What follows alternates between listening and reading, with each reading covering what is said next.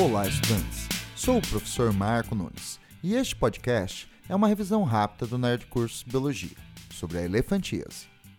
A elefantíase, ou filariose linfática, é uma asquelmintose causada pelo verme Wuchereria bancroft.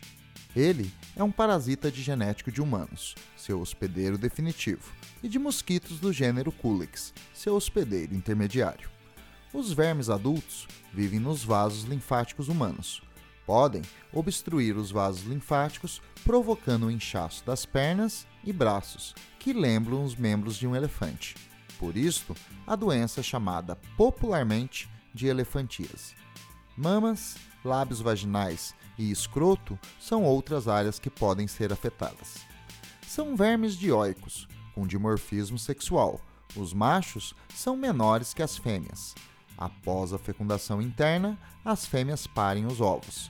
Deles saem larvas microfilárias que migram dos vasos linfáticos para o sangue.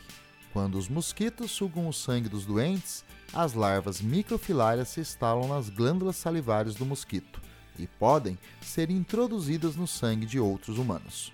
Neles, migram para os vasos linfáticos e tornam-se adultos, fechando seu ciclo vital. Portanto, a transmissão da elefantíase ocorre por vetor, através da picada do mosquito do gênero Culex, e a prevenção é feita através do combate ao mosquito. Bom, é isto aí. Continue firme nas revisões do Nerd Curso Biologia e bom estudo!